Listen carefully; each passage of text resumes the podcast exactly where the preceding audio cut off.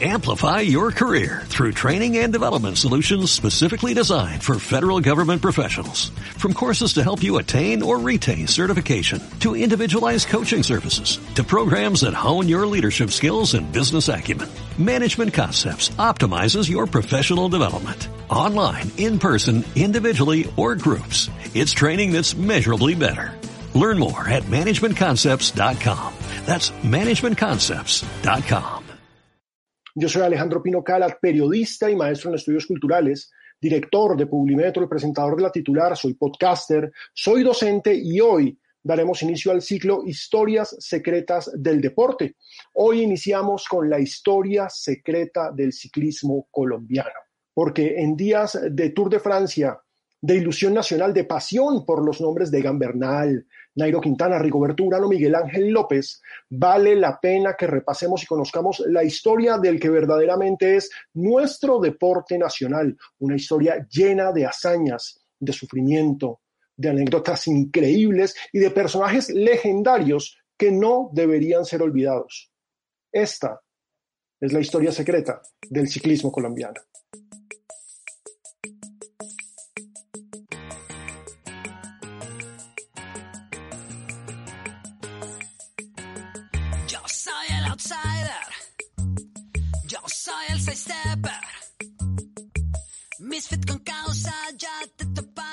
Tristemente, no tenemos registros de la llegada del ciclismo a Colombia.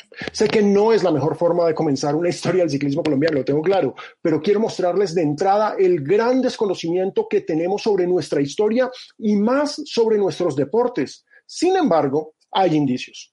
La segunda, la segunda mitad del siglo XIX representó en Europa y en Estados Unidos el boom de las bicicletas ¿Cómo? Eran elegantes vehículos de caballeros y señoritas que mostraban su modernidad, su aceptación de una nueva maravilla tecnológica para movilizarse por la ciudad por encima del caballo. Recordemos acá que el primer velocípedo, porque así se llamaban las bicicletas en el siglo XIX, nace en Alemania en 1817, que los pedales aparecieron hasta 1861 y que las bicicletas, que serían la base del diseño que hoy conocemos, se las debemos a la Rover Safety Bicycle, diseñada por la compañía británica Rover. Sí, la misma que luego haría los carros del mismo nombre. Lo cierto es que el primer registro de una bicicleta en Colombia se da en el papel periódico ilustrado.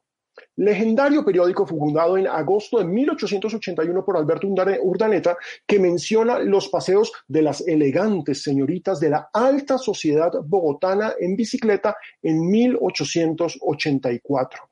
Los llamados velocipedistas empezaron a aparecer en registros noticiosos en esa década, generalmente refiriéndose, y hay que contarlo, accidentes de tránsito en los que algún joven atropellaba a alguien en una calle, en la carrera séptima, en la calle real, algún descuido en la bicicleta de alguno de estos jóvenes señoritos de la alta sociedad bogotana, pero acá, acá sí que vale la pena hacer algunas anotaciones. La primera es que esa prensa de finales del siglo XIX no era prensa popular, era para una élite ilustrada y alfabetizada que registraba lo que pasaba en su círculo social, un círculo social deseoso de mostrarse moderno y europeo, imitando las prácticas de la alta sociedad del viejo continente, desde los salones de té y las posiciones políticas hasta los nacientes sports.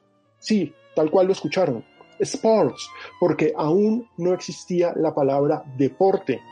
Y estos sports encabezados por el polo, iban haciendo presencia en nuestros elegantes clubs de la alta sociedad, porque sí, señores, el polo fue el primer deporte que llegó a Colombia, pero el ciclismo estuvo ahí cerca. Varios ricos jóvenes que llegaban de realizar sus estudios en Europa, especialmente en el centro de ese mundo victoriano que era Londres, llegaban con sus bicicletas y pronto estos velocípedos empezaron a ser vendidos en almacenes de la carrera séptima de Bogotá esto dio pie para las primeras competencias. En 1894, el diario El Telégrafo registra una competencia entre dos velocipedistas por la antigua calle Real que terminó, cómo no, con un baile en el Club Colombia, porque eran eventos sociales, eventos de la alta sociedad. No eran competencias deportivas como tal. El deporte como tal, tal como lo conocemos hoy, no existía. Era un evento de alta sociedad y punto. En 1899, la llamada Revista Ilustrada cuenta que, y acá voy a leer las comillas, causó regocijo la presencia de un número considerable de señoras y señoritas velocipedistas en sus máquinas el día de la inauguración de la pista y velódromo de la Gran Sabana.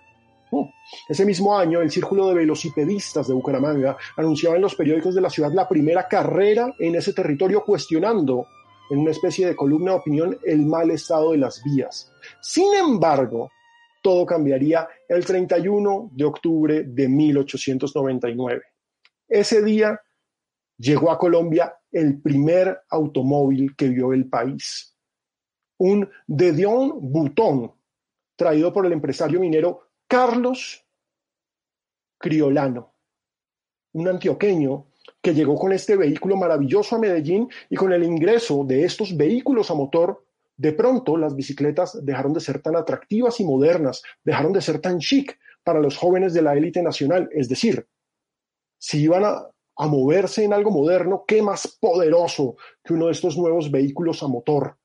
Esto generó una traslación que se vio en otros deportes como el fútbol, por ejemplo.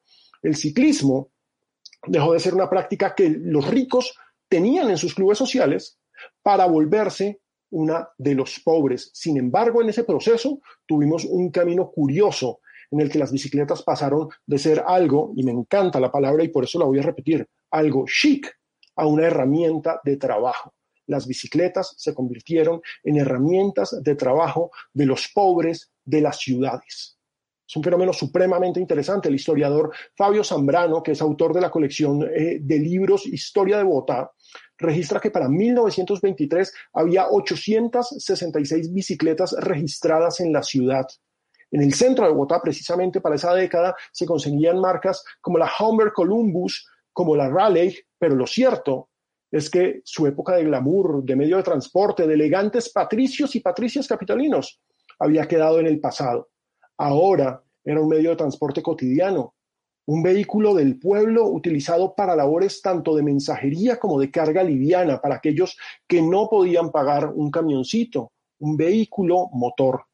Y eso, precisamente eso, sería el impulso para que naciera el ciclismo como deporte. Es bien curioso lo que pasó en los años 20 en Colombia. El 30 de noviembre de 1929, mientras Bogotá comenzaba la construcción del funicular a Monserrate, se disputaría la primera gran carrera nacional, la doble Atunja, nombre maravilloso. El boom del deporte que vivió el país en los años 20, gracias a los Juegos Nacionales que se realizaron en 1928 y que se realizaron, ojo, esto es bien curioso y merece la pena ser señalado. Se realizaron porque la fama que obtuvieron los Juegos Olímpicos con los oros de Uruguay en fútbol en las gestas de 1924 y 1928 tuvieron un eco enorme y por eso se organizaron unos Juegos Olímpicos Nacionales, así se llamaron, en 1928. El eco de este boom deportivo tuvo en el ciclismo una organización tremenda con una carrera que a muchos les pareció demente. Es decir, necesito que lo piensen con términos de la distancia. Es 1929 Ir un día de Bogotá a Tunja y devolverse al siguiente pedaleando era una salvajada. Algunos calculaban que un deportista normal gastaría 12 horas en un solo trayecto y en las dos ciudades corrió el cuento de que un alemán lo había intentado unos años atrás y había sufrido un infarto al bajarse de la bicicleta en la Plaza de Bolívar de Tunja. Era dramático, se le ponía tintes de tragedia esto. Sin embargo, a pesar de las advertencias médicas, a pesar de la preocupación de todos, 12 colombianos, ninguno de ellos conocido en la élite deportiva y social del país, y seis extranjeros, todos estos sí vinculados al negocio de la venta de bicicletas en Bogotá o reconocidos aficionados a la práctica del ciclismo en la sabana, se inscribieron. El gran favorito era el italiano Carlo Pastore, de quien la prensa registraba en la antesala de la carrera que había sido ciclista aficionado en su país antes de venir a hacer negocios en el nuestro, y a quien muchos reconocían por los recorridos que hacía en su moderna bicicleta por la sabana de Bogotá los fines de semana. Por supuesto, su favoritismo se vio favorecido en la partida cuando ese 30 de noviembre de 1929 a las 5 y 30 de la mañana en el Parque de la Independencia de Bogotá, la gran mayoría de los 15 presentes, porque tres no llegaron, estaban con sus bicicletas panaderas, con sus bicicletas de mensajeros, con estas máquinas de más de 15 kilos de peso y con unas pintas que por supuesto a Pastore y a los otros ciclistas experimentados les parecieron ridículas. Pantalones bombachos, uniformes de fútbol con saco de paño para enfrentar el frío. Era un experimento, era la primera vez que se hacía una carrera de esta magnitud en Colombia. Pero la historia de esta, de la doble atunja del 29 es maravillosa y para sorpresa de todos, Carlo Pastore, el italiano favorito, no ganó. Lo que les voy a contar está registrado en la prensa de la época.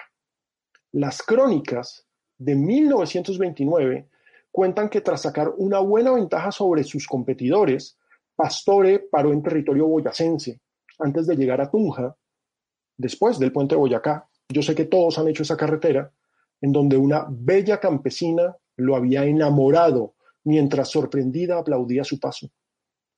Los jueces de la carrera que iban en un carro se encontraron con la bicicleta de Pastore al lado de la carretera y cuando fueron a ver si algo le había sucedido, porque miércoles, bandoleros lo atracaron, algo le pasó. Señoras y señores, la prensa de la época registran que lo encontraron al Tano, al italiano, retosando con la joven.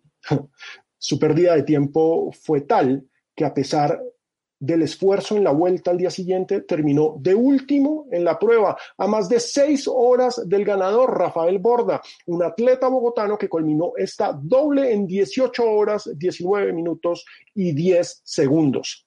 La competencia generó tal impacto en la prensa y en el público que las carreras al interior de la ciudad y entre municipios se volverían constantes a lo largo de la década del 30. Sin embargo, dos fantasmas opacarían la consolidación del ciclismo.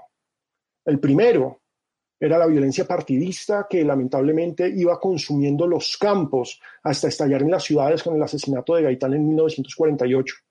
Y el segundo fue la cortina de humo que nació de esto último, del Bogotazo. Para calmar al país, tuvimos fútbol profesional. Y los que conozcan la historia del fútbol sabrán que qué fútbol profesional tuvimos. Esa era se llamó El Dorado, con los mejores jugadores del planeta acá, eso, por supuesto, opacó al ciclismo. El ciclismo parecía que se iba a perder a la sombra del fútbol.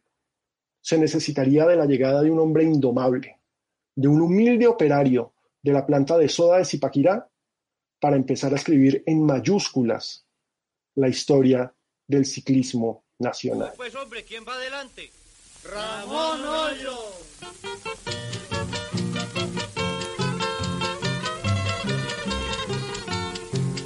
Ramón Hoyos, el ciclista más valiente, que a Colombia en una cicla recorrió, dando gloria a los paisas con sus triunfos orgullosos, en su pecho lleva siempre el tricolor. Ay, ay, ay, lo. Ramón Hoyos Vallejo es tal vez una de las grandes leyendas del ciclismo colombiano y a continuación les voy a contar su historia. Pero antes hay que hablar de un nombre legendario. Efraín Forero Triviño. Este señor era el ciclista más importante del país en 1950, a pesar de seguir trabajando como obrero en su Zipaquirá natal y de ir a la fábrica en su pesada bicicleta. Ese año, 1950, había logrado la gesta de ganarle a Cuba la final de los 4.000 metros en persecución por equipos en los Juegos Centroamericanos de Guatemala. Ese fue el primer gran triunfo internacional del ciclismo colombiano, que también incluyó, por supuesto, a Efraín Rosso, a Jaime Tarquino y a Luis Alberto Ortiz. Pero el CIPA, porque así se le empezó a llamar, el CIPA Forero, había ganado además el Campeonato Nacional de Ciclismo de ese año. Por eso, él fue el encargado de demostrar que en nuestro país sí se podía correr una gran carrera como las ya famosas Tour de Francia, Vuelta a España o Giro de Italia. La historia es genial. En el Café Pasaje, al lado de la antigua sede del diario El Tiempo, en el centro de Bogotá, se reunieron el CIPA, los periodistas Pablo Camacho Montoya y Jorge Enrique Huitrago, conocido como Mirón, a quien le debemos el término escarabajos para hablar de nuestros ciclistas, y acá precisamente quiero hablar de esto. Mirón comenzó con el término escarabajos, pero Mirón se confundió. En una transmisión radial, Mirón quería decir que los ciclistas sobre las montañas parecían saltamontes agazapados, Pero se le olvidó la palabra saltamonte. Él lo contó en una historia y dijo, parecen, parecen, parecen escarabajos. Y de ese error nació un término que quedó para la historia. Lo cierto es que en esta reunión de café entre el CIPA, entre Camacho Montoya, Mirón, estaban las cabezas del ciclismo colombiano. El inglés Donald Ruskin, que era el secretario de la Asociación Colombiana de Ciclismo y responsable de la idea de una vuelta a Colombia, él estaba convencido de que si las grandes carreras del mundo habían sido organizadas por periódicos, aquí un periódico, en este caso El Tiempo, podía organizar la Vuelta a Colombia. Estaba Guillermo Piñalosa, que era el presidente de esta entidad, y Mario Remolacho Martínez. La discusión, como les digo, era si el tiempo lograría organizar una carrera como el Tour, que era organizado por el diario El Equipo, como el Giro de Italia, que era organizado por la Gaceta Esportiva, ¿sí? la Gaceta de los Sport. Para muchos parecía imposible y tenía todo el sentido. Pensemos, las montañas colombianas, los cambios de altitud y de clima, las vías de herradura que tenía el país, estaban dándose por perdidos, pero de pronto el gran Zipa Forero dijo, se puede. Y yo se los demuestro. En octubre de 1950, el Zipa Forero en su bicicleta, escoltado por una camioneta en la que iban Raskin, Remolacho y Piñalosa, salió de Bogotá rumbo a Honda en una etapa sin mayores inconvenientes. El reto real era el día siguiente, hacer Honda Manizales subiendo por el Alto de Letras. Los que lo hayan recorrido en carro sabrán la dificultad que tiene aún hoy, en el 2020, este terreno. 80 kilómetros de ascenso hasta los 3.600 metros sobre el nivel del mar. Algo que en 1950 se consideraba un suicidio, que ni siquiera los carros de la época resistían y que hoy sigue siendo considerada una de las subidas míticas del ciclismo colombiano. Lo cierto, y acá comienza el mito, es que la camioneta de los directivos exigía el motor siguiendo el paso del Zipa en esa subida. Y de pronto el vehículo no dio más. Pero Forero no estaba listo para parar y les dijo, ¿saben qué muchachos? Los espero en Manizales. Cuando los directivos llegaron a la capital de Caldas, la ciudad estaba conmocionada, pues un tipo bajito y embarrado hasta el tuétano había bajado de letras, del alto de letras en bicicleta y nadie, absolutamente nadie, lo podía creer. Tras la gesta, el tiempo le apostó obviamente a la organización de la primera Vuelta a Colombia y el 6 de enero de 1951 aparecieron en la avenida Jiménez con séptima de Bogotá frente a la sede del periódico y donde hoy hay una estación de Transmilenio, 31 valientes dispuestos a enfrentarse a 10 etapas en carreteras inhóspitas, recorriendo lo que nunca antes nadie había recorrido.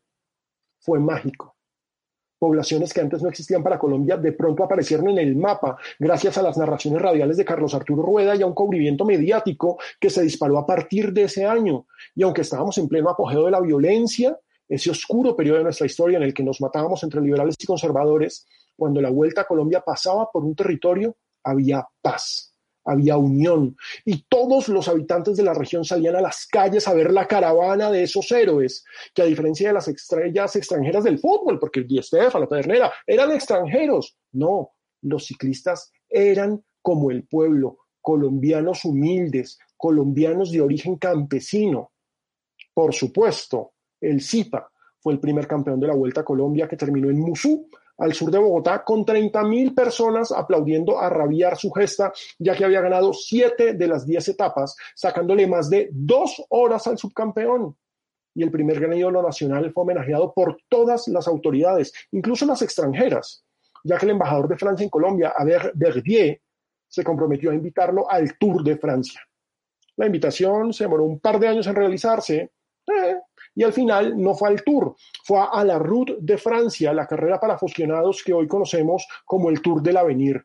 Y recuerden ese nombre, porque el Tour del Avenir es el sinónimo de que algo bueno va a pasar para el ciclismo colombiano. Esa carrera en nuestros días enfrenta a ciclistas menores de 23 años. En ese entonces enfrentaba a ciclistas aficionados. Y allí, en la Route de Francia, corrió el CIPA en 1953 junto al que sería el más grande ciclista de esa era dorada de nuestro ciclismo. Porque sí, el Zipa fue el primero, pero el mejor ciclista colombiano de esa época era Ramón Hoyos Vallejo. En 1953, cuando El Dorado dijo adiós al comenzar el éxodo de los cracks del fútbol de otras nacionalidades encabezados por Di Stéfano y su novela con Real Madrid y Barcelona, etc., Ramón Hoyos Vallejo comenzaba su leyenda ganando la primera de las cinco vueltas a Colombia que quedaron a su nombre, récord que solo superó en los 70 Rafael Antonio Niño.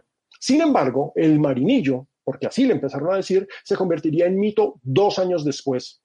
Ramón Hoyos Vallejo llegó a los Juegos Panamericanos de Ciudad de México como el mejor ciclista nacional. Sus títulos en las ediciones de 1953 y 1954 de la Vuelta a Colombia lo habían convertido en el mayor ídolo deportivo del país y habían convertido al departamento de Antioquia en la tierra de los más grandes pedalistas de esos tiempos. Pero el problema es que en México estaban los mejores de todo el continente, comenzando por el extraordinario equipo anfitrión, comandado por Rafael Vaca. Sin embargo, Colombia tenía lo suyo. Hoyos Vallejo no solo tenía la experiencia local, sino que ya había tenido la oportunidad de conocer el trabajo de los grandes pedalistas europeos en esa Route de Francia del 53 que ya les conté. Se tuvo que retirar, sí, en la cuarta etapa, pues el nivel técnico y mecánico era infinitamente superior de los europeos, pero había aprendido cómo era competir a altísimo nivel. Además, a don Ramón de Marinilla lo escudaban en esos panamericanos el cundinamarqués Benjamín Jiménez, soldado de profesión y legendario trepador de montañas. Justo Pintado Londoño, su gran coequipero en la Vuelta a Colombia, y el mítico Zipa Forero. Ellos cuatro, operando como una máquina perfectamente aceitada, destrozaron a los cuartetos de México, Argentina, Venezuela, Brasil, Uruguay y Guatemala y lograron las dos primeras medallas de oro en la historia del ciclismo colombiano en unos Juegos Panamericanos. Colombia, que en la primera edición de estas justas había logrado un solitario oro en atletismo con el gran Jaime Aparicio, alcanzaba, gracias al ciclismo, su mejor figuración deportiva internacional con los primeros lugares en el podio de Hoyos Vallejo y del cuarteto que él conformó.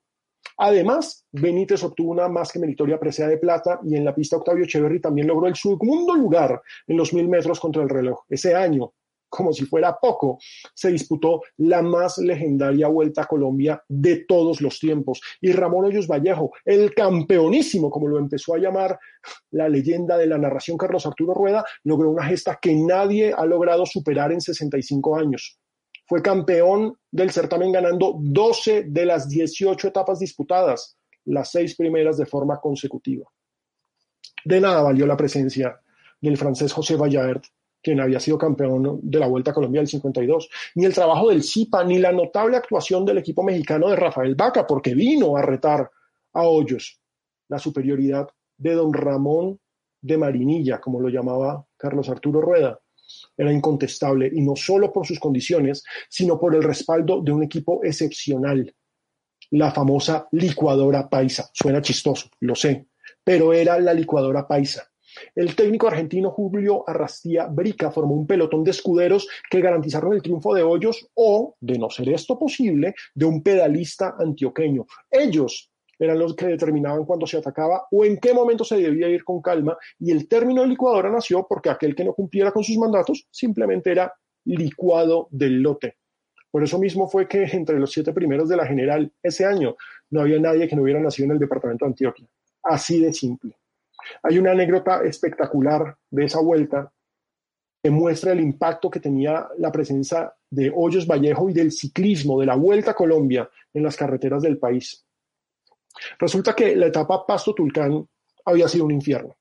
La lluvia había deteriorado un camino de herradura, una carretera horrible, y los ciclistas se resbalaban, se caían, se pinchaban. Sin embargo, al día siguiente, cuando la prueba regresaba de Ecuador, porque, ojo, se internacionalizó, había sido Pasto Tulcán en Ecuador y regresaba de Ecuador por ese mismo camino, el pelotón que comandaba el marinillo se encontró con lo inesperado. La vía estaba perfecta, Resulta que apenas cruzó la meta el último ciclista de la etapa, de la etapa del día anterior, el ingeniero jefe de la zona que se llamaba Luis Palacios convocó a todos los hombres de la región y en un tiempo récord, estamos hablando de un día, lograron drenar la carretera, aplanarla y eliminar cualquier riesgo que ésta tuviera para los pedalistas. La Vuelta a Colombia, señoras y señores, hacía milagros. Hoyos lograría su cuarto título consecutivo un año después y lo volvería a obtener en el 58. La corona del 57 fue para el español José Gómez del Moral, quien aprovechó el retiro de la Armada antioqueña para dar el segundo golpe extranjero en nuestra gran y ahora tristemente opacada vuelta a Colombia. Ese en 1958 fue el último episodio de ese mito nacido en Marinilla. El furor por el ciclismo en el país había dejado atrás al fútbol, y esto es bien importante notarlo. El fútbol tuvo un boom durante el Dorado, tuvo usos políticos, era una cortina de humo para la violencia. Pero a partir de 1953, el fútbol ya no existía en los medios. El fútbol ya no existía casi en la prensa. Solo se hablaba del ciclismo. Además, con un detalle bien particular. El mandatario del momento, Gustavo Rojas Pinilla, era fanático del ciclismo y se encantaba se maravillaba con promoverlo, con acompañar la ruta, con estar pendiente en la meta, con ponerle él la corona de olivo a los ganadores. Por eso, cuando Ángelo Fausto Copi aterrizó en el aeródromo de Techo, que era el anterior aeropuerto de Bogotá, el 18 de diciembre de 1957, Colombia entera se paralizó. A fin de cuentas, se trataba nada más y nada menos que del campeón mundial de 1953, del dueño del récord de la hora por 14 años y del hombre que al pisar el hotel Tequendama, en donde se alojó, contaba con dos títulos del Tour de Francia y cuatro del Giro de Italia. Era el mejor ciclista del mundo, el campeonísimo, y fue la primera superestrella de las bielas que llegó a nuestro territorio. Copy llamó tanto la atención que incluso en el diario El Tiempo dieron como un hecho su participación en la Vuelta a Colombia en 1958, ya que varios empresarios estaban reuniendo una platica, un dinerito para montarle un equipo y acabar así con la hegemonía antioqueña del multicampeón Ramón Hoyos Vallejo. Por supuesto, esto no se dio, pero lo que sí se dio y lo que se vivió en las carreteras del país fue el duelo particular entre Copy y Vallejo en la tercera edición de la clásica El Colombiano, organizada por el tradicional diario antioqueño. Varios patrocinadores respaldaron a COPI y su presencia trajo a la más nutrida delegación de figuras extranjeras que hubiera visto Colombia. En la prueba doble entre Medellín y La Pintada estaban el italiano, su paisano Ettore Milano, el también italiano Luigi Casola, el suizo Hugo Koblet, que era campeón del Tour en 1951 y tres veces campeón de la Vuelta a Suiza. Una nómina absolutamente de lujo. Sin embargo, a pesar del favoritismo y de la increíble experiencia de los europeos, el campeón fue Hoyos Vallejo. Coblet y Copy impusieron sus condiciones, no se descolgaron en los ascensos, dieron cátedra sobre cómo descender, por supuesto, la técnica europea. Pero en el segundo y último día de la prueba, en pleno ascenso, el italiano no pudo aguantar el ritmo y don Ramón de Marinilla lo aplastó. Aplastó al mejor ciclista del mundo con una ventaja escandalosa. El ciclismo, gracias a Hoyos Vallejo, pasó de deporte y entretenimiento a mito, y los nombres del panteón empezaron a acumularse a partir de gestas como la de Álvaro Pachón, que un par de años después ganaría la Vuelta a México del 66, hasta llegar al de un titán para la historia, Martín Emilio Rodríguez, más conocido como Cochise.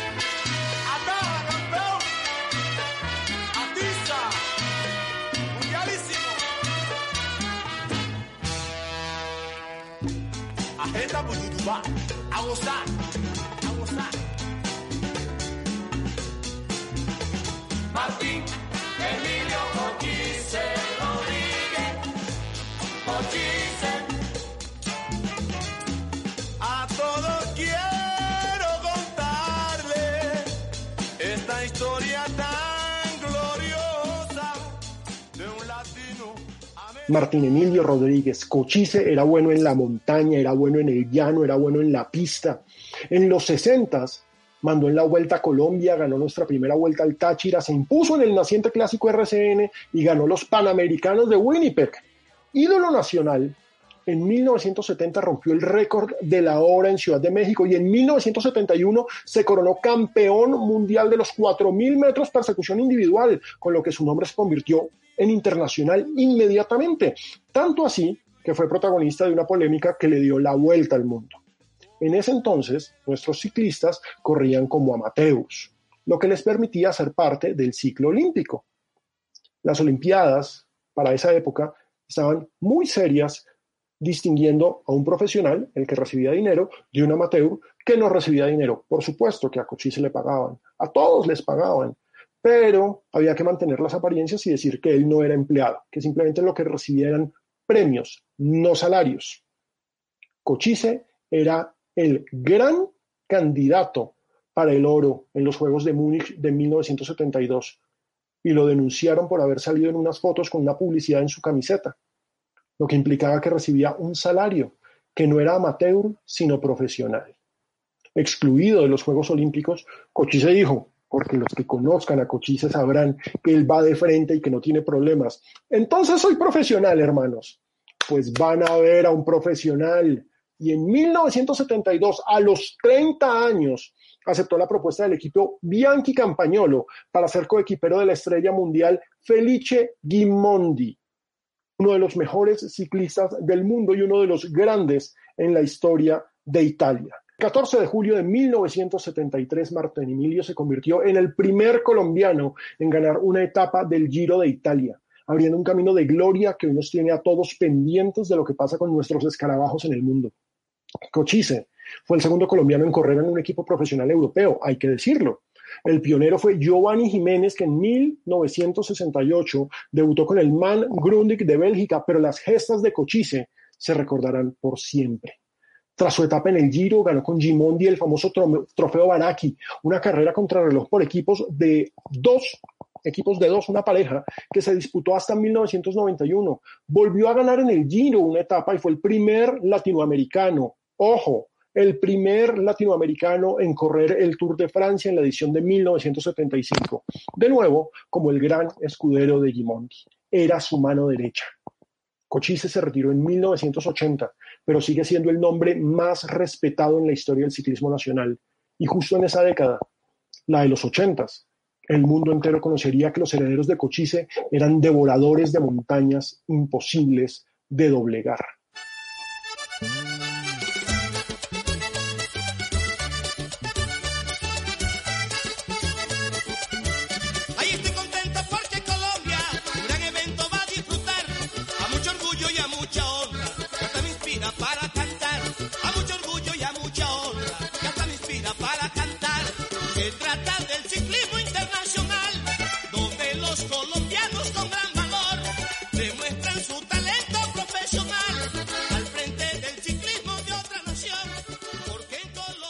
Todo comenzó en 1980, el año en que se retiró Cochise.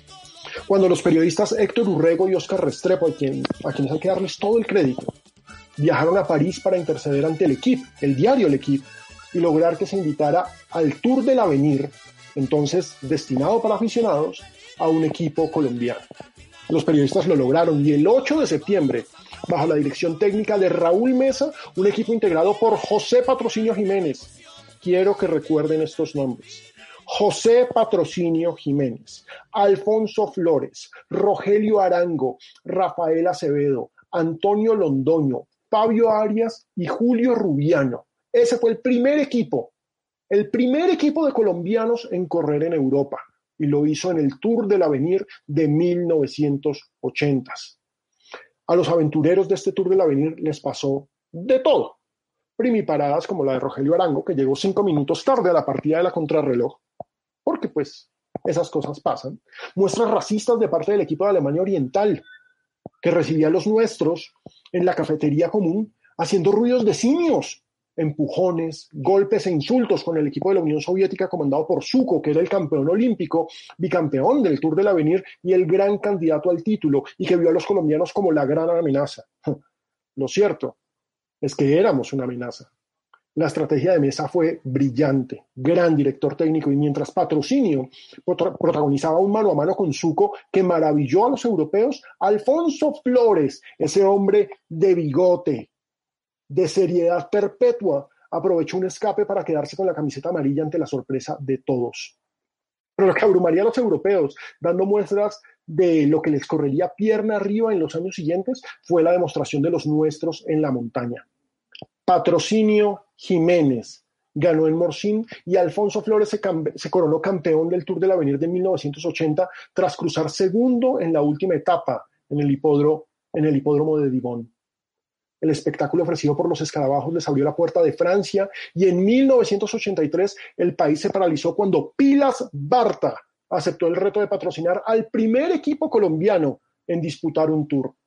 Alfonso Flores, por supuesto, y Patrocinio Jiménez comandaban la escuadra que contaba con estos nombres que yo sé que a los mayores les van a generar todo tipo de sensaciones y de nostalgia. Condorito Corredor, el Sami Cabrera, el Pollo López, el Caballo Pérez, Rafael Tolosa, Abelardo Ríos y Julio Alberto Rubiano. Ese era el equipo Pilas Barta del primer Tour de Francia para Colombia en 1983. Para resumirlo, fue una odisea.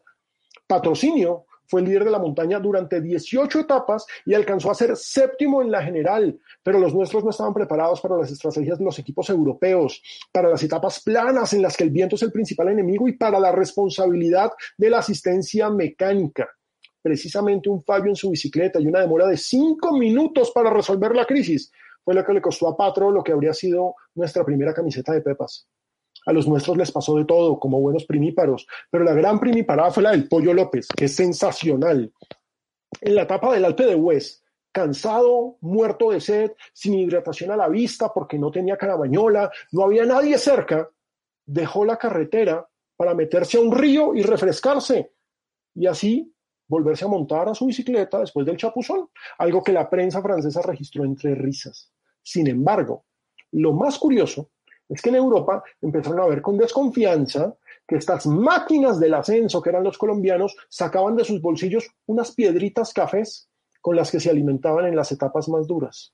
Algunos franceses empezaron a hablar de doping, otros más atrevidos decían que era cocaína en pasta.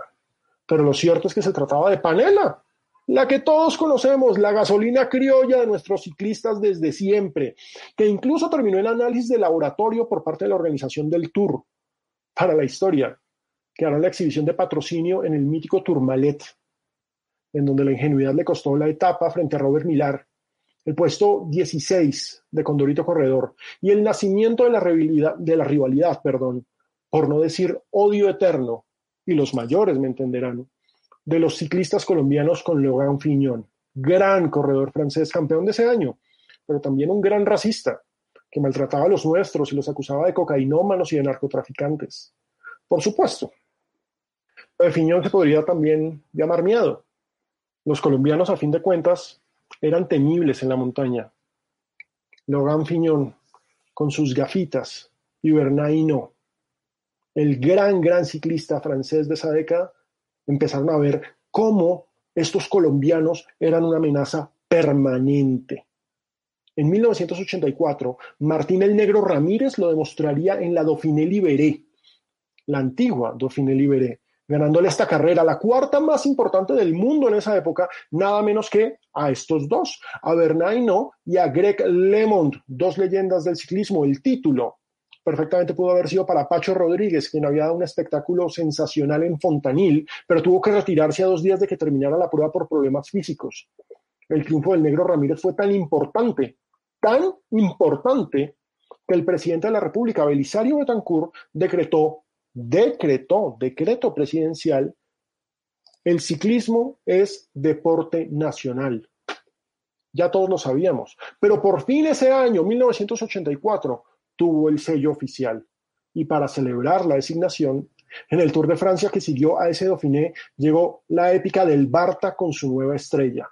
Luis Herrera, quien ocupaba el lugar de Patrocinio Jiménez y Condorito Corredor, fichados por el equipo Teca.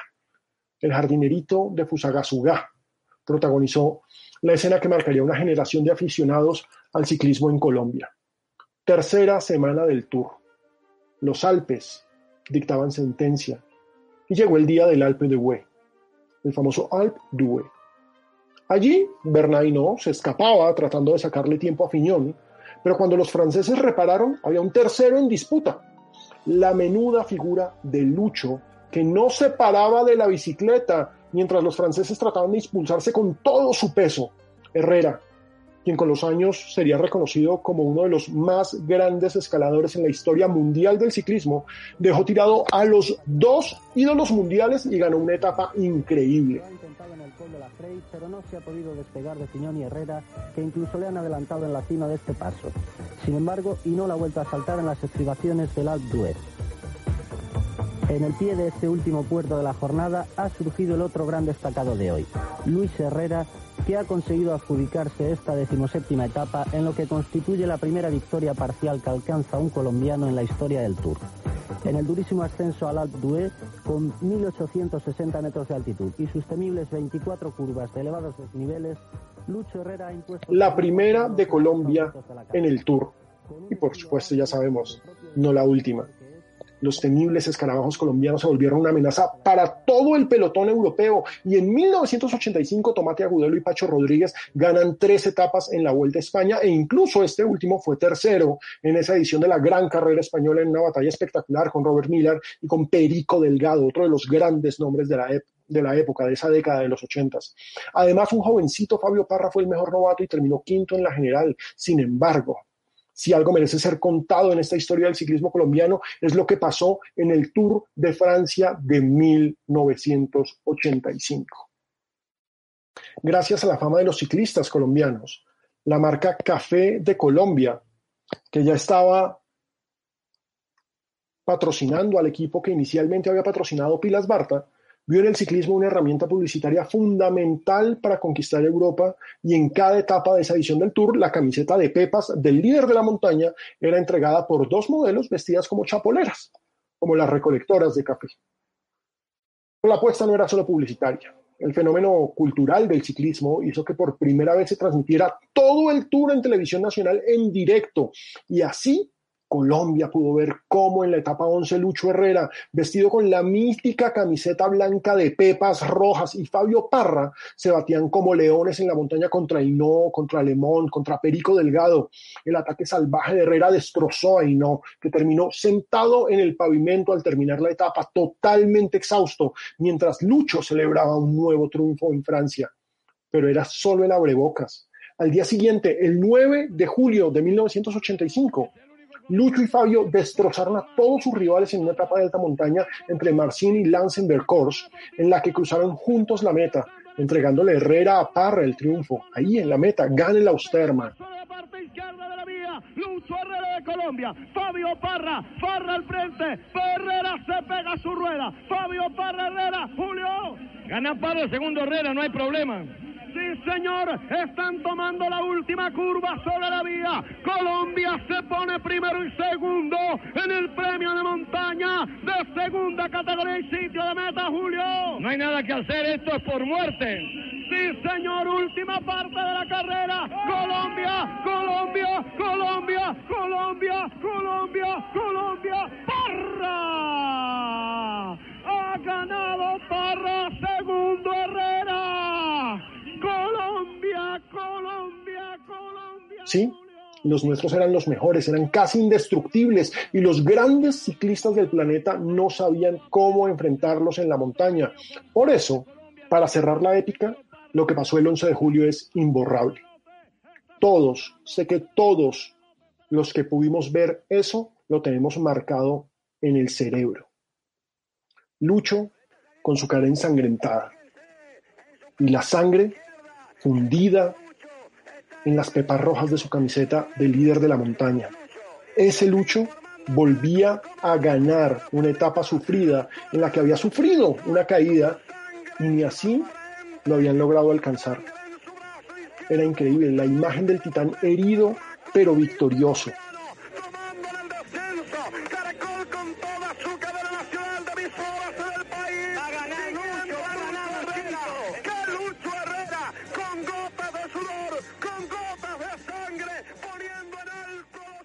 la imagen de un nazareno se marcó para siempre en el alma nacional.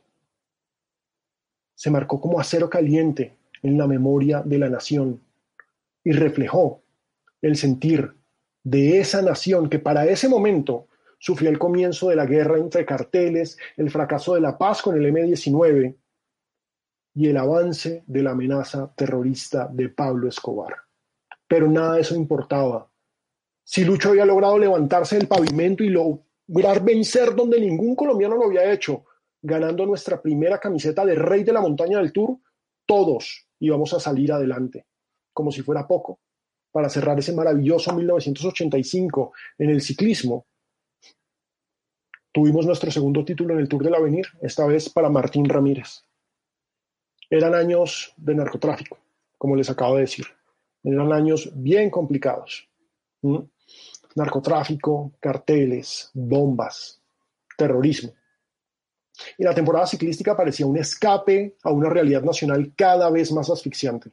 Sin embargo, el dinero mafioso, hay que decirlo, alcanzó a manchar al ciclismo. Mucho se ha hablado, y yo soy un gran vocero de eso, de la relación del narcotráfico y el fútbol desde, desde finales de los 70 en Colombia. Pero poco se menciona la relación de los carteles con el deporte de las bielas, que existió, aunque no tan notoria como en el fútbol. El nombre principal fue el de Gonzalo Marín. Gonzalo Marín era un buen ciclista de finales de los 70 y comienzos de los 80 que tuvo una relación con el cartel de Medellín. Más allá de correr en el equipo que tuvo Pablo Escobar con su hermano Roberto, un equipo que se llamó Bicicletas Osito, en homenaje al hermano del capo. El vínculo de Marín con la mafia se divulgó por el resultado de unas investigaciones de las autoridades por el carro bomba que estalló en el edificio del DAS el 6 de diciembre de 1989 y que dejó más de 60 personas muertas. Según el diario El Tiempo, el ciclista manejó dinero y sirvió como soporte de los atentados perpetrados en Bogotá y en otras ciudades del país. Lamentable. Gonzalo Marín, también conocido como Chalo, murió el 25 de abril de 1990 en la capital de Antioquia. Pero aparte de esa historia, hay que mencionar que Juan Carlos Castillo fue capturado en marzo de 1991 en el aeropuerto El Dorado, luego de que en su maleta encontraron 5 kilogramos de cocaína. Juan Carlos Castillo hacía parte del equipo Manzana Postobón, que en ese momento era el equipo de nada más y nada menos que Lucho Herrera y el escándalo fue impresionante pero lo fue más cuando encontraron a Castillo asesinado en 1993. Sin embargo, el nombre que tal vez nos dolió más a todos fue el de Gustavo Wilches, ganador de la Vuelta a Colombia en 1990. En el 2001, Wilches fue detenido por la policía en el aeropuerto El Dorado cuando pretendía viajar a Ciudad de México con 40 cápsulas de heroína en su organismo. Wilches, que había ganado el clásico RCN, que participó en varias vueltas a España, terminó preso, lamentablemente. Ese mismo año, en el 2001, Rafael Tolosa, campeón de la Vuelta a la Juventud en 1978, fue arrestado el 18 de junio, abordando un avión en Bogotá con 125 cápsulas de heroína en su estómago. Pero volvamos a las luces, volvamos a las luces y a los pedalazos de Lucho y Fabio que construían una nación que el narcotráfico trataba de destruir. La leyenda de Lucho Herrera se consolidaría con el título de la Vuelta a España del 87, la primera grande que ganó un colombiano y de paso un latinoamericano en toda la historia, cuya camiseta amarilla, hoy ya sabemos que es roja, pero en ese entonces es amarilla, reposa en el Museo Nacional como parte de la memoria de este país. Como muestra de su poderío, Lucho no solo fue campeón de la general, sino que también ganó la montaña, una sagrada costumbre que repitió en el Tour de ese año, en el Giro del 89 y en la Vuelta del 91. Es de los pocos ciclistas en toda la historia que ganó las camisetas de montaña de las tres grandes. Por eso se le considera la leyenda que es el más grande trepador de todos los tiempos. Pero también estaba Fabio Parra. Él fue el primer colombiano en llegar al podio del Tour de Francia al terminar tercero en 1988 y en 1989 sería subcampeón de la Vuelta a España. Los dos gigantes de los 80 pusieron la vara muy alta para sus herederos, entre los cuales hay que destacar a Oliverio Rincón y a Álvaro Mejía, que brillaron comenzando los 90, batiéndose en las carreras europeas. Pero lo cierto es que esa década marcó una transformación definitiva en el ciclismo mundial, con la llegada del dopaje sistemático. Ojo, acá hay que ser muy claros. El dopaje ha existido desde siempre y no es una exageración en el nacimiento de los deportes modernos, en la Inglaterra del siglo XIX, Había denuncias de deportistas que usaban cócteles con brandy, cocaína y otros fármacos para estimularse en una competición. Incluso en nuestro, ciclismo, en nuestro ciclismo hay registros de prensa de la Vuelta a Colombia de 1951, de la primera Vuelta a Colombia, la del CIPA, que muestran que los médicos de la competencia aceptaron que los ciclistas consumieran unas pastillas estimulantes para poder afrontar el ascenso al alto de la línea. Sin embargo, la Organización Mundial Antidopaje reconoce que es entre 1992 y 2006 que se da un boom del dopaje en el ciclismo mundial gracias a una sustancia llamada eritropoyetina, que se había sintetizado en los 80 para el manejo de la anemia en pacientes con insuficiencia renal crónica y que algunos deportistas lamentablemente empezaron a utilizar finalizando esa década al darse cuenta que estimulaba el aumento de hematocritos, es decir, les iban a dar una mayor resistencia. La sangre iba a estar bombeando mejor. Por supuesto, el nombre eritropoyetina es rarísimo, pero les estoy hablando del famoso EPO. No es casualidad que el ciclismo y los ciclistas colombianos decayeran durante la era del EPO. A fin de cuentas, trataba de una trampa. Claro que era una trampa, pero era un desarrollo científico que como tal implicaba mucha inversión y mucho dinero y los ricos equipos europeos y estadounidenses le sacaron provecho hasta el final, mientras los nuestros se vieron incapaces de competir ante ese rendimiento, ante ese nivel. Claro, no estoy diciendo acá, y esto quiero que lo tengan muy claro, los ciclistas colombianos, por supuesto, que tuvieron que ver con el dopaje. Varios hicieron parte de escándalos de dopaje. Martín Farfán salió positivo en 1989, lo que fue un gran escándalo para el equipo Café de Colombia. El reconocido Iván Parra también fue encontrado positivo en su momento y, los casos se multiplicaron a lo largo de la década de los 90 y comienzos de este siglo, en los que la sombra de la ausencia de controles al dopaje en el pelotón de las carreras colombianas se volvió un secreto a voces en la prensa internacional. Nos empezaron a señalar, empezaron a decir, ojo, en Colombia se dopan. Incluso el año pasado, 37 ciclistas colombianos fueron sancionados nacional e internacionalmente por dopaje, la gran mayoría de ellos por el uso de EPO. Entre ellos se destaca el nombre de Harlison Pantano, quien en su momento fue campeón de Colombia y llegó a ganar una etapa en el Tour en 2016. Fue además ciclista revelación del Tour de Francia para el IAM de Suiza, pero vale la pena contar que los positivos de los resultados de José Amador, Boldenona y Wilman Paredes por EPO terminaron con el equipo Manzana Postobón, que había reaparecido para esta década con una apuesta muy interesante, pero la marca dijo, no me quiero ver vinculada con escándalos de dopaje y se acabó el equipo el año pasado.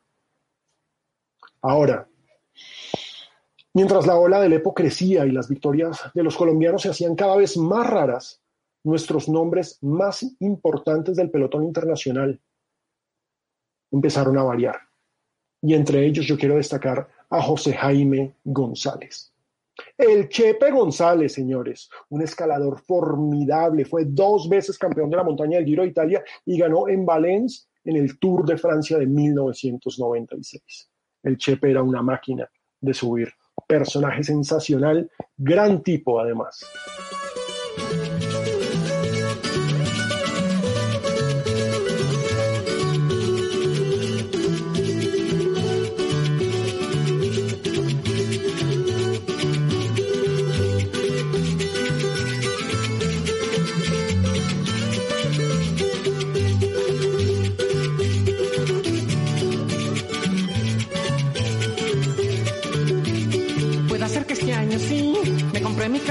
Caballito, eh, mi caballito de acero, que es el que yo necesito, para trabajo y para entrenar, a ver si un día puedo ser, seis veces un campeón, como el chino Rafael. Corre, corre caballito, corre, corre sin parar, mi caballito de acero, contigo voy a triunfar. Corre, corre caballito, corre, corre sin parar, mi caballito de acero, contigo voy a triunfar.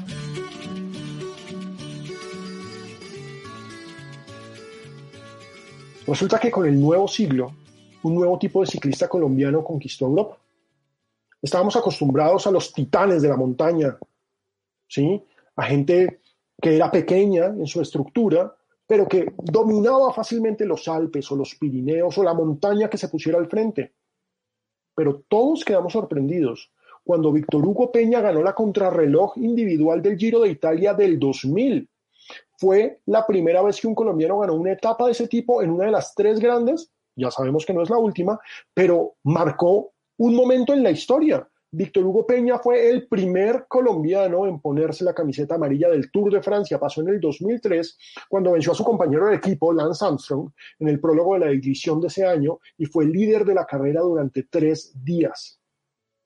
Paralelo a Peña comenzó el brillo de Santiago Botero, quien no solo era bueno en el llano y en la contrarreloj, sino que era un escalador temible, una, una combinación muy, muy rara para un colombiano y que no se veía, la verdad, desde Cochise.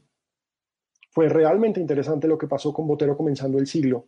Se dio a conocer en el 2000, ganando en los Alpes del Tour de Francia su primera etapa en la Gran Boucle, y al año siguiente peleó la Vuelta a España. Ganó dos contrarrelojes en la Vuelta a España, llevó la camiseta de líder en varias jornadas y en el 2002 apareció como una amenaza real para Lance Armstrong, en el Tour de Francia, ganándole dos etapas. Otra vez una contrarreloj, convirtiendo en el primer colombiano, y acá es que siempre hay que marcar quién fue el primero. Y Santiago fue el primer colombiano en ganar una contrarreloj en el Tour de Francia. Increíble fue que en ese 2002 gana la contrarreloj y luego gana la escalada en los dos Alpes. Una etapa durísima, la etapa reina de ese año. Botero era así. Y ese año, 2002, fue inolvidable para el antioqueño.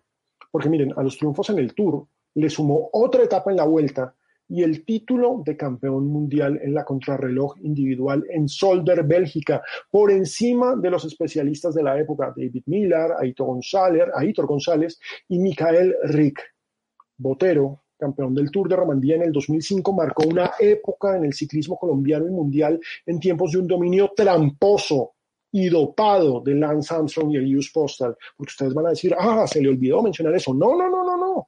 Son los tiempos del dopaje, del escándalo de la Operación Puerto que reveló la magnitud del dopaje en el pelotón mundial. Pero paralelo a los triunfos de Santiago, se dio el momento más brillante del ciclismo colombiano femenino, gracias a María Luisa Calle, la antioqueña, la mejor ciclista colombiana de la historia, llegó a los Juegos Olímpicos de Atenas 2004 con la ilusión de demostrar por qué había sido la reina de la pista en el ciclo olímpico con tres oros panamericanos incluidos. En la prueba por puntos iba por la medalla de oro con un dominio en 60 de las 100 vueltas, pero una caída al final parecía dejarla sin nada. Sin embargo, le alcanzó para el bronce. Era un hito en nuestra historia, una medalla olímpica en ciclismo increíble. Lo que ella no sabía es que dos pastillas que se había tomado para el dolor de cabeza el día anterior, justo antes de la prueba, iban a marcarla como positivo en la prueba del dopaje. Hecho por el que el COI, el Comité Olímpico Internacional, le quitó la medalla. Tras una batalla legal de más de un año, María Luisa pudo recuperar su honor y su medalla, dándole a Colombia eso, la primera medalla olímpica en ciclismo. La gloria de María Luisa Calle continuaría por varios años, ganando el Mundial de Pista en la prueba de Scratch en 2006. Fue la primera medalla en un Mundial de Pista mayores para el país. Su colección de medallas en ruta y en pista en todos los campeonatos del ciclo olímpico es algo que ningún hombre ha podido y difícilmente podrá igualar. Ahora, sé que he hablado poco de mujeres en la historia del ciclismo colombiano y sé que es injusto, pues antes de María Luisa tuvimos a Adriana Muriel, reina del ciclismo colombiano en los 80 campeona panamericana de ruta en 1988 y cinco veces campeona nacional. Paula Madriñán fue la gran rival local de María Luisa en la ruta comenzando el ciclo y Ana Cristina Zanabria, a quien le mando un abrazo enorme, ha sido la dueña de nuestras carreteras en los años recientes, en los que han emergido nombres como el de Laura Toconás, que es la primera colombiana en ganar una carrera europea al imponerse hace nada, hace un par de meses, en el Gran Premio de Beli de Turquía. Tenemos a pisteras como Jessica Parra y Camila Balbuena, que fueron campeonas mundiales juveniles en 2014. Tenemos mucho talento en el ciclismo femenino. Sin embargo, a pesar de su lucha, a pesar de su sacrificio, a pesar de sus éxitos, las ciclistas sufren del mismo problema de las futbolistas en nuestro país. El entorno organizacional del ciclismo colombiano es machista. Los recursos son muy escasos para promocionarlas y darles visibilidad. La apuesta estructural de la dirigencia del ciclismo colombiano, que desde hace años vive una batalla entre Boyacá y Antioquia, ha estado en potenciar la cantera.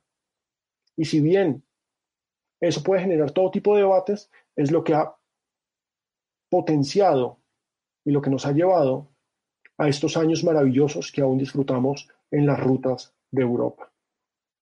Todo comenzó en 2010. Ese año, un diminuto boyacense que nadie conocía ganó el Tour del Avenir. Tour del Avenir. Como ya les he contado, esa carrera es el mejor augurio de lo que viene para nuestros ciclistas siempre. Ese año Nairo Quintana aplastó a sus rivales con un equipo que incluía nombres que todos conocemos. Esteban Chávez, Harlinson Pantano y Darwin Atapuma. Ese equipo sub-23, porque ya el del Avenir no era para aficionados, sino para corredores menores de 23 años, llevaba en el pecho el patrocinio de Café de Colombia, que más allá de que estuviera acompañado por la publicidad de Colombia Espacio y de 472, parecía ser un guiño a los años dorados y no tan lejanos del ciclismo colombiano. En 2011, otro joven, esta vez caleño, logró el título mundial de pista en la prueba por puntos. Se trataba de Edwin Ávila, quien volvería a ser campeón mundial en la misma prueba en el 2014. En ese 2011 fue Esteban Chávez el campeón del Tour del Avenir, siempre el Tour del Avenir, cuya corona pasaría a Egan Bernal en el 2017. El 2002 fue el de la presentación en sociedad de Fernando Gaviria, campeón mundial juvenil de pista en Omnium y en Madison, que con los años se ha convertido en uno de los mejores embaladores del planeta. En la pista, aparte de seguir ganando medallas a todo dar cada vez que compite por la nación. Gaviria, el pedalista más veloz en la historia de Colombia, tiene una colección de más de 40 triunfos de etapa en carreras de la UCI, un récord que solo le puede disputar un ciclista que es su antípoda, precisamente Nairo Quintana, rey de las montañas. Lo vivido desde 2010 en el ciclismo de ruta colombiano no puede ser más espectacular la medalla de plata de Rigoberto Urán en Londres 2012, los títulos de la Vuelta a España y el Giro de Italia de Nairo Quintana, que también fue podio en los Tours de 2012, 2015 y 2016, así como en el Giro de 2017, los podios de Rigo en el Giro de 2013 y 2014 y el Tour 2017 de Esteban Chávez en el Giro y la Vuelta a España de 2016, de Superman López en el Giro, Giro, en el Giro y la Vuelta de 2018 y la irrupción de Ega Bernal, aún mientras hacemos este programa, aún campeón del Tour de Francia, el único colombiano que ha logrado estar en el puesto más alto del podio en la carrera más grande del planeta. Ellos, unos mayores que otros, por supuesto, comandan una generación que se caracteriza por haberse ido muy joven a Europa, a competir con el rigor de los equipos europeos y alejados del entorno nacional que, como ya conté, ha sido señalado con dudas desde el exterior por su manejo con el dopaje. Es una generación limpia, es una generación profesional, ganadora, y que se ha convertido en legendaria. Tanto así que en esta edición del Tour de Francia 2020, cuatro equipos tienen a un capo colombiano. Egan, Nairo, Rigo y Superman. Y un quinto equipo tiene a Esteban como el segundo al mando. El camino que abrió el Zipa, que Cochise llevó a Europa, que Lucho y Fabio convirtieron en un orgullo y motivo de identidad nacional, Hoy tienen estos jóvenes el presente y las llaves del futuro. Colombia Ciclismo, no lo duden. Este deporte unió a una nación dividida durante la violencia de los 50. Es la representación del trabajo y la honestidad de nuestros campesinos y hoy es una alternativa real de vida para muchos jóvenes que ven a Rigo y a Nairo, a Egan y al Chavito y saben que pueden salir adelante y crearse un futuro pedaleando.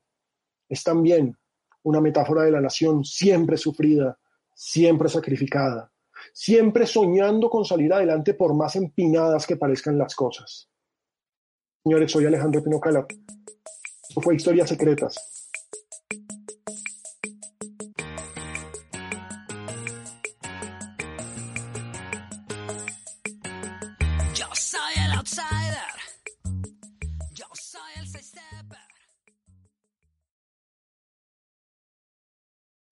Amplify your career through training and development solutions specifically designed for federal government professionals. From courses to help you attain or retain certification, to individualized coaching services, to programs that hone your leadership skills and business acumen, Management Concepts optimizes your professional development. Online, in person, individually, or groups. It's training that's measurably better.